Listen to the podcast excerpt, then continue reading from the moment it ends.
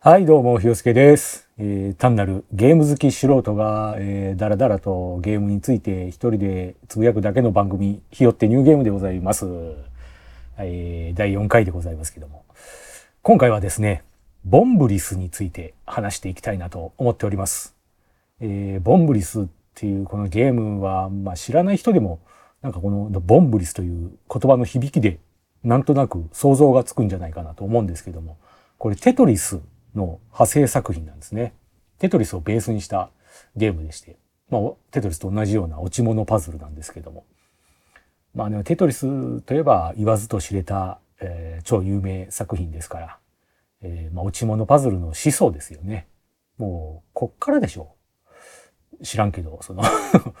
こっからでね、落ち物パズルなんてそれ以前あったのかなちょっとわかんないですけど、でも少なくとも、まあ、この落ち物が一般化したのはもう確実にテトリスからですよね。まあ、それだけあってそのテトリスの派生作品っていうのはいろいろと出てきてるわけですけどもまあねいろいろなんですか？最近では、えーテトリス99なんですねテトリス99人バトルロイヤルなんていう作品もありましたね。で古いところで言うとテトリスフラッシュとかねなんかこの CM でテトリスフラッシュっていうあの手を横に2本出して F の形になってフラッシュっていう。あれが当時なぜか私と友達の間で局所的に一時的なブームを巻き起こしましたけど。あれ何だったのかってたまに思い出して不思議に思うことがあるんですけどね。1週間か2週間限定で なんか流行りましたね。2人だけで。あれあれ何だったんだろうなっていう謎の1週間がありましたね。あと何ですか？ハットリスなんていうのもありましたね。ええあの、ブロックじゃなくて帽子が落ちてくるハットリスっていうね。あの、どう考えてもふざけてるだろうっていう気がするんですけど、おふざけゲームなんじゃないかっていう気がするんですけど、これ実はあの、テトリス作った人が作った作品なんですよね、ハットリスって。なんで、ある意味で言えばテトリスの正当公式続編みたいな なんかそういう位置づけになるんじゃないかなという気がしますけどね。これあの独特のセンスですよね。ハットリス。トリスのあたりが、ちょっとあれこれ言っていい単語だっけみたいな。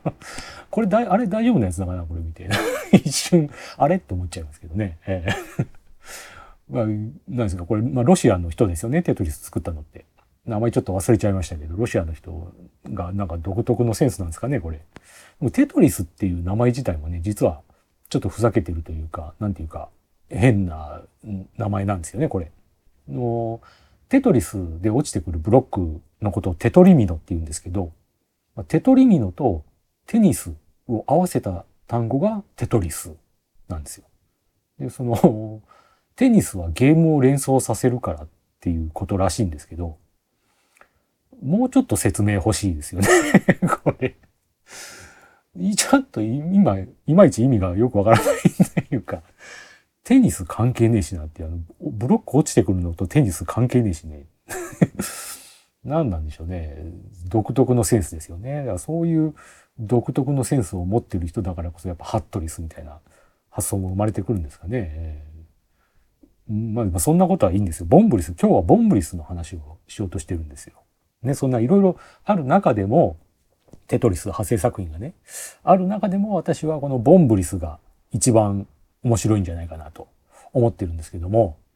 これ、まあいろいろとね、あの、何種類か出てるんですけども、ボンブリスとしてゲームは。一番最初に登場したのは、ファミコンのテトリス2プラスボンブリスというのが初登場、ボンブリス初登場なんですよ。で、なんで結局、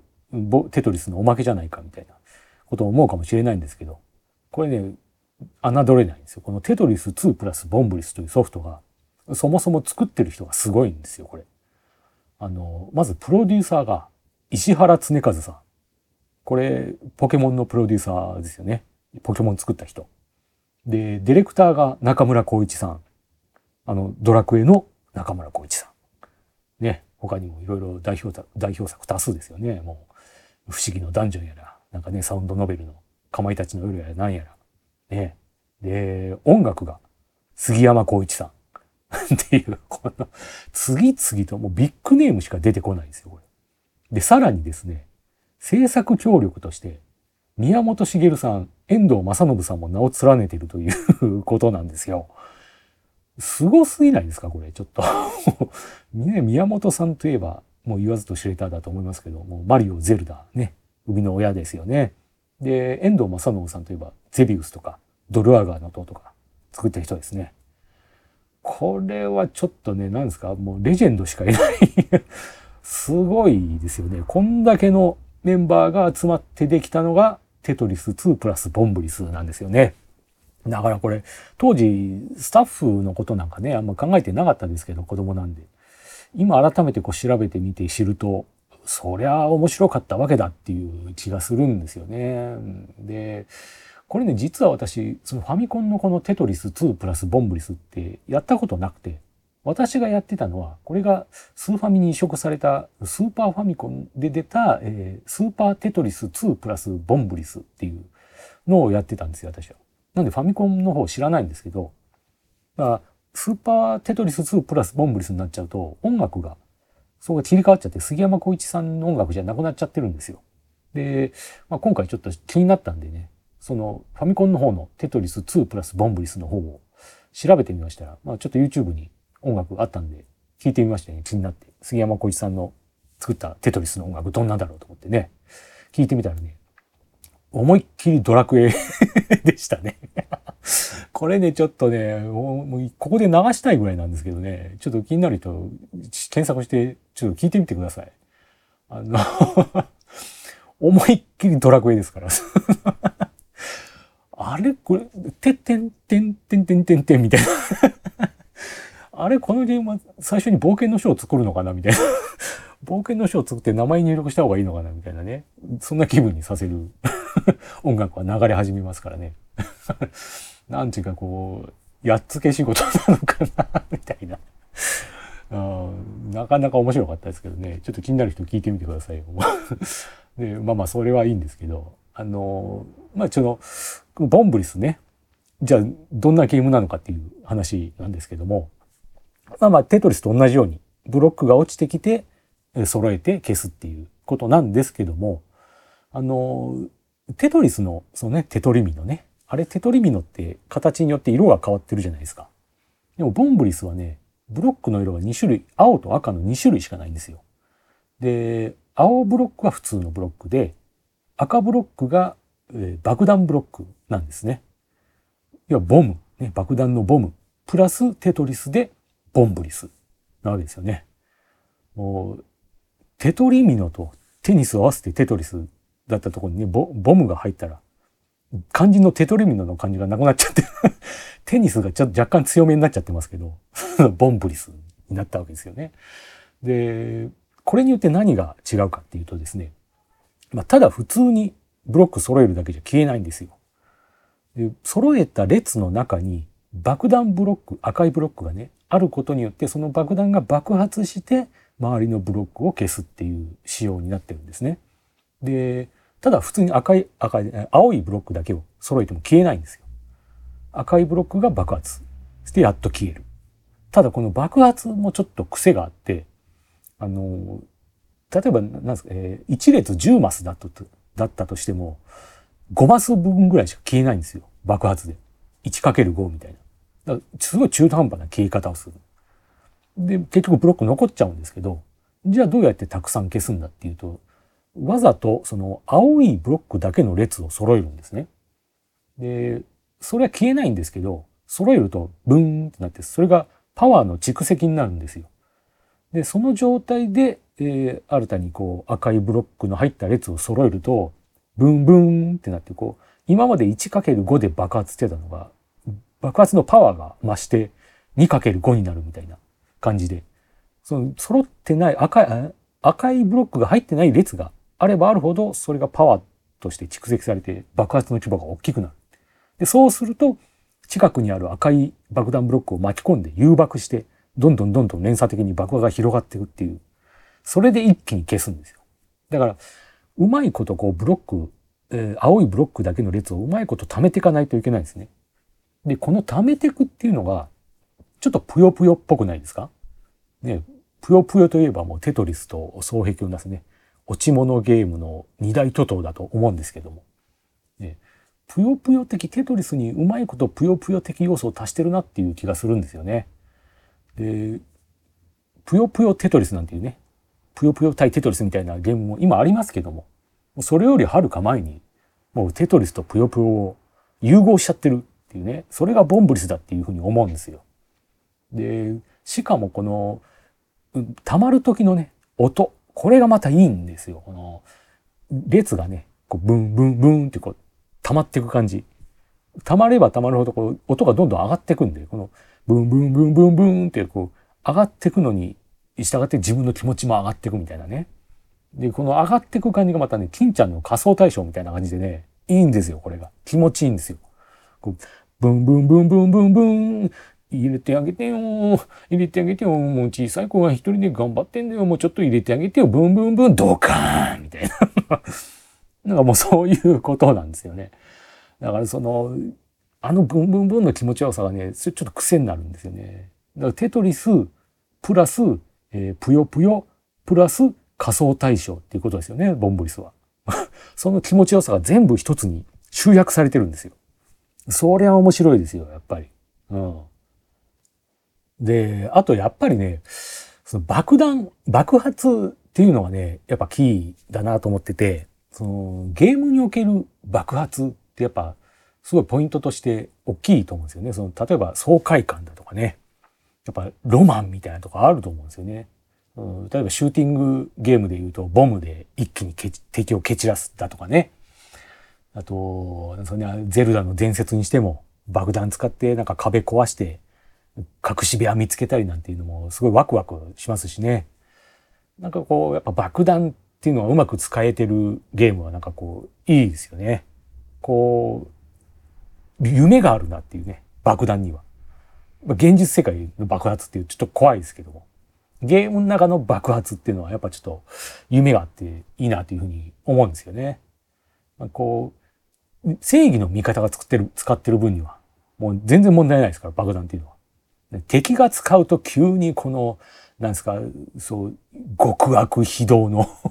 卑劣な武器みたいなことになりますけどね。やっぱ正義の味方が使ってる分には全然いいですよね。その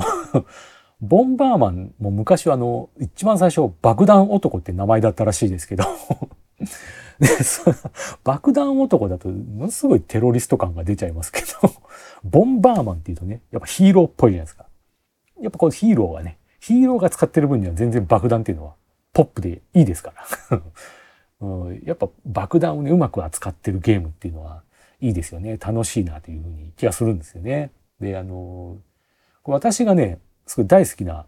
ドラマで、冒険野郎マクガイバーっていうアメリカのね、古いドラマがあるんですけども、あの、このマクガイバーっていうね、主人公が、あの、いろんなピンチに遭遇してね、なんか敵と戦ったりだとか、ピンチを出したりみたいなことがあるんですけども。でもね、マックガイバーはね、決して銃を使わないんですよね。銃が大嫌いなんですよ。あの子供の頃にね、ちょっと銃の事故で親友を亡くしてて、一人。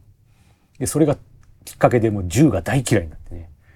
もう誰かがこう、ね、アメリカの映画、ドラマといえば、バンバンバンバン銃を撃つもんですけども、誰かが銃を撃とうとするとね、もうやめろってダメだ銃はダメだ。銃を使うと悲惨な結果を生むことになるんだみたいな。すごい説教をするんですよ。でしかも酒飲まないタバコ吸わないっていうね。すごいクリーンなイメージのヒーローなわけですけどじゃあどうやって戦うのかっていうとあのまあ身近にあるものをねマクガイバーめちゃくちゃ頭いいんで科学知識が豊富で頭がいいんで身近にあるものをこう組み合わせてこれとこれを使ってこうやって新しい道具を作っちゃうみたいなね。感じでピンチを出していくんですよ。で、その中で一番よくやるのが、あのすぐ爆弾を作るんですね、その マクガイバーはすぐ爆弾を作るんですよ。その 何かっちゃ爆弾使ってこう壁吹っ飛ばしてね、脱出するとかね。なんかこう、銃はね、銃は嫌いなんですけど、銃、銃は危ないんでね、もうすごい説教しますよ。もう銃はダメだっていう。なん、なんてことするんだみたいなね。もう銃に対しては嫌悪感を抱きますけども、自分は爆弾をね 敵にバンバン投げつけますからね。作ったやつを もう化学肥料なんか見つけたもんだね。絶対作りますから、爆弾を。化学肥料には硝酸アンモニウムが含まれてるんだとか言いながら、すぐ爆弾を作りますね。もしかしてあの花壇には化学肥料が使われてるのかい？なんてマクガイバーが言ったらもうあこいつ爆弾作る気だなっていうのがねもう見え見えですよ やっぱヒーローが使う爆弾はねロマンですから これはねいいですよねえー、あの 硝酸アンモニウム渡しちゃダメですよマクガイバーに危ないですからねうんあのこれマクガイバーが使うから正義のヒーローがやってるから許されるんですよ、これは。子供真似しちゃダメですからね、これは。ボンバーマンとかね、マクガイバーとか。こう、いい人がやってるわけですから、ボンバーマンがいい人なのかどうかもちょっとわかんないですけど。マクガイバーだから許されることなんでね、子供は真似しないようにししてほしいんですけどね。ゼルダの伝説でリンクが投げてるから許されるんです、爆弾は。ええ。ただやっぱりこのゲームの世界におけるね、爆弾は非常にロマンがあるなという思うんでね。このボンブリスもこの爆発ということを、爆弾、爆発というものをうまく使えてるんじゃないかなという気がしますね。あ爆弾、爆発をうまく使えてるゲームに外れなしみたいなね、ことを誰かが言ったことにしときましょうよ。ねうん。今思いついてきましたけども。なんかそんなことが言えるんじゃないですか？ね鈴木爆発なんてゲームもありましたね。あれ面白かったですね。あの、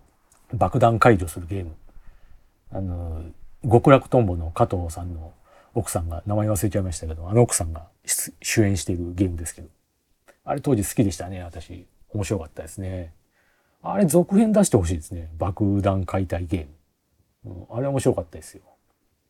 やっぱ爆弾ロマンですね。いいですよ。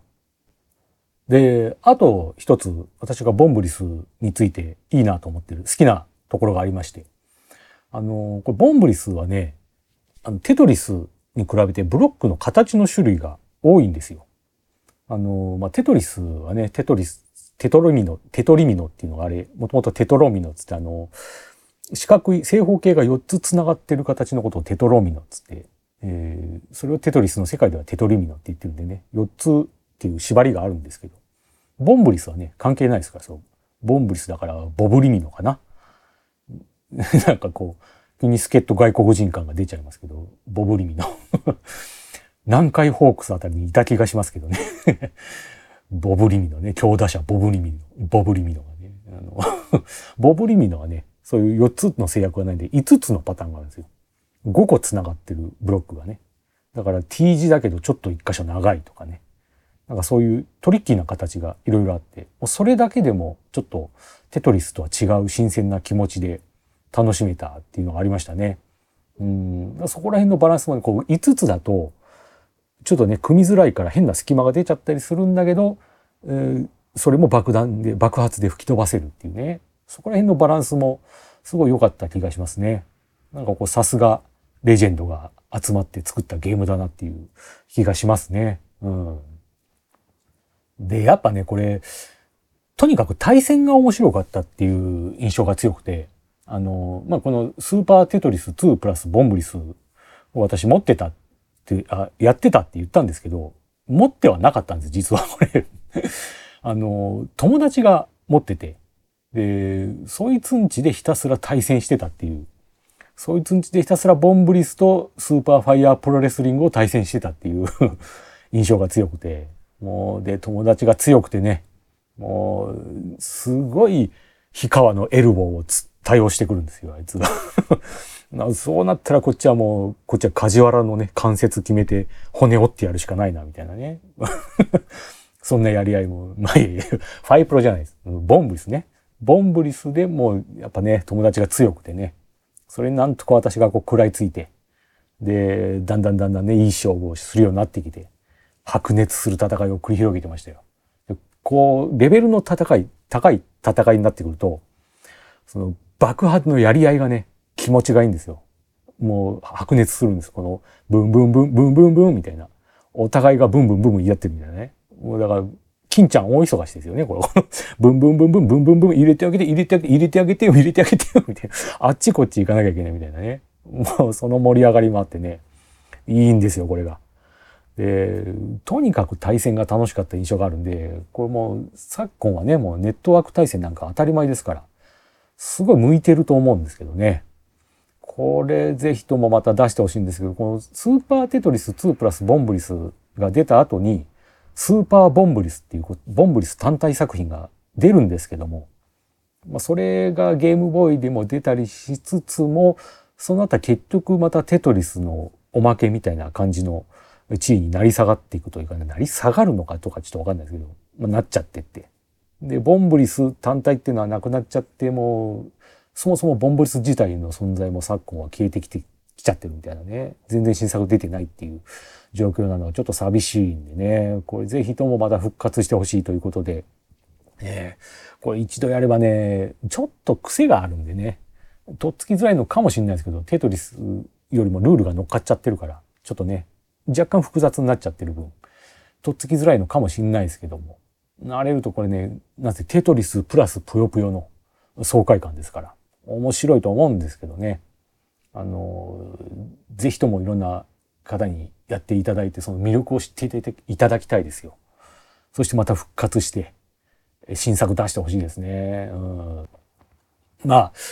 そんな思いもあって、えー、今日はちょっと、ボンブリスについて話をさせていただきましたけどもね、ぜひとも機会があれば、え、遊んでいただけたら嬉しいなということで、ことで、え、今日はこの辺で終わりにしたいと思います。ええ、最後までお聴きいただきありがとうございました。えー、これにておしまいでございます。ありがとうございます。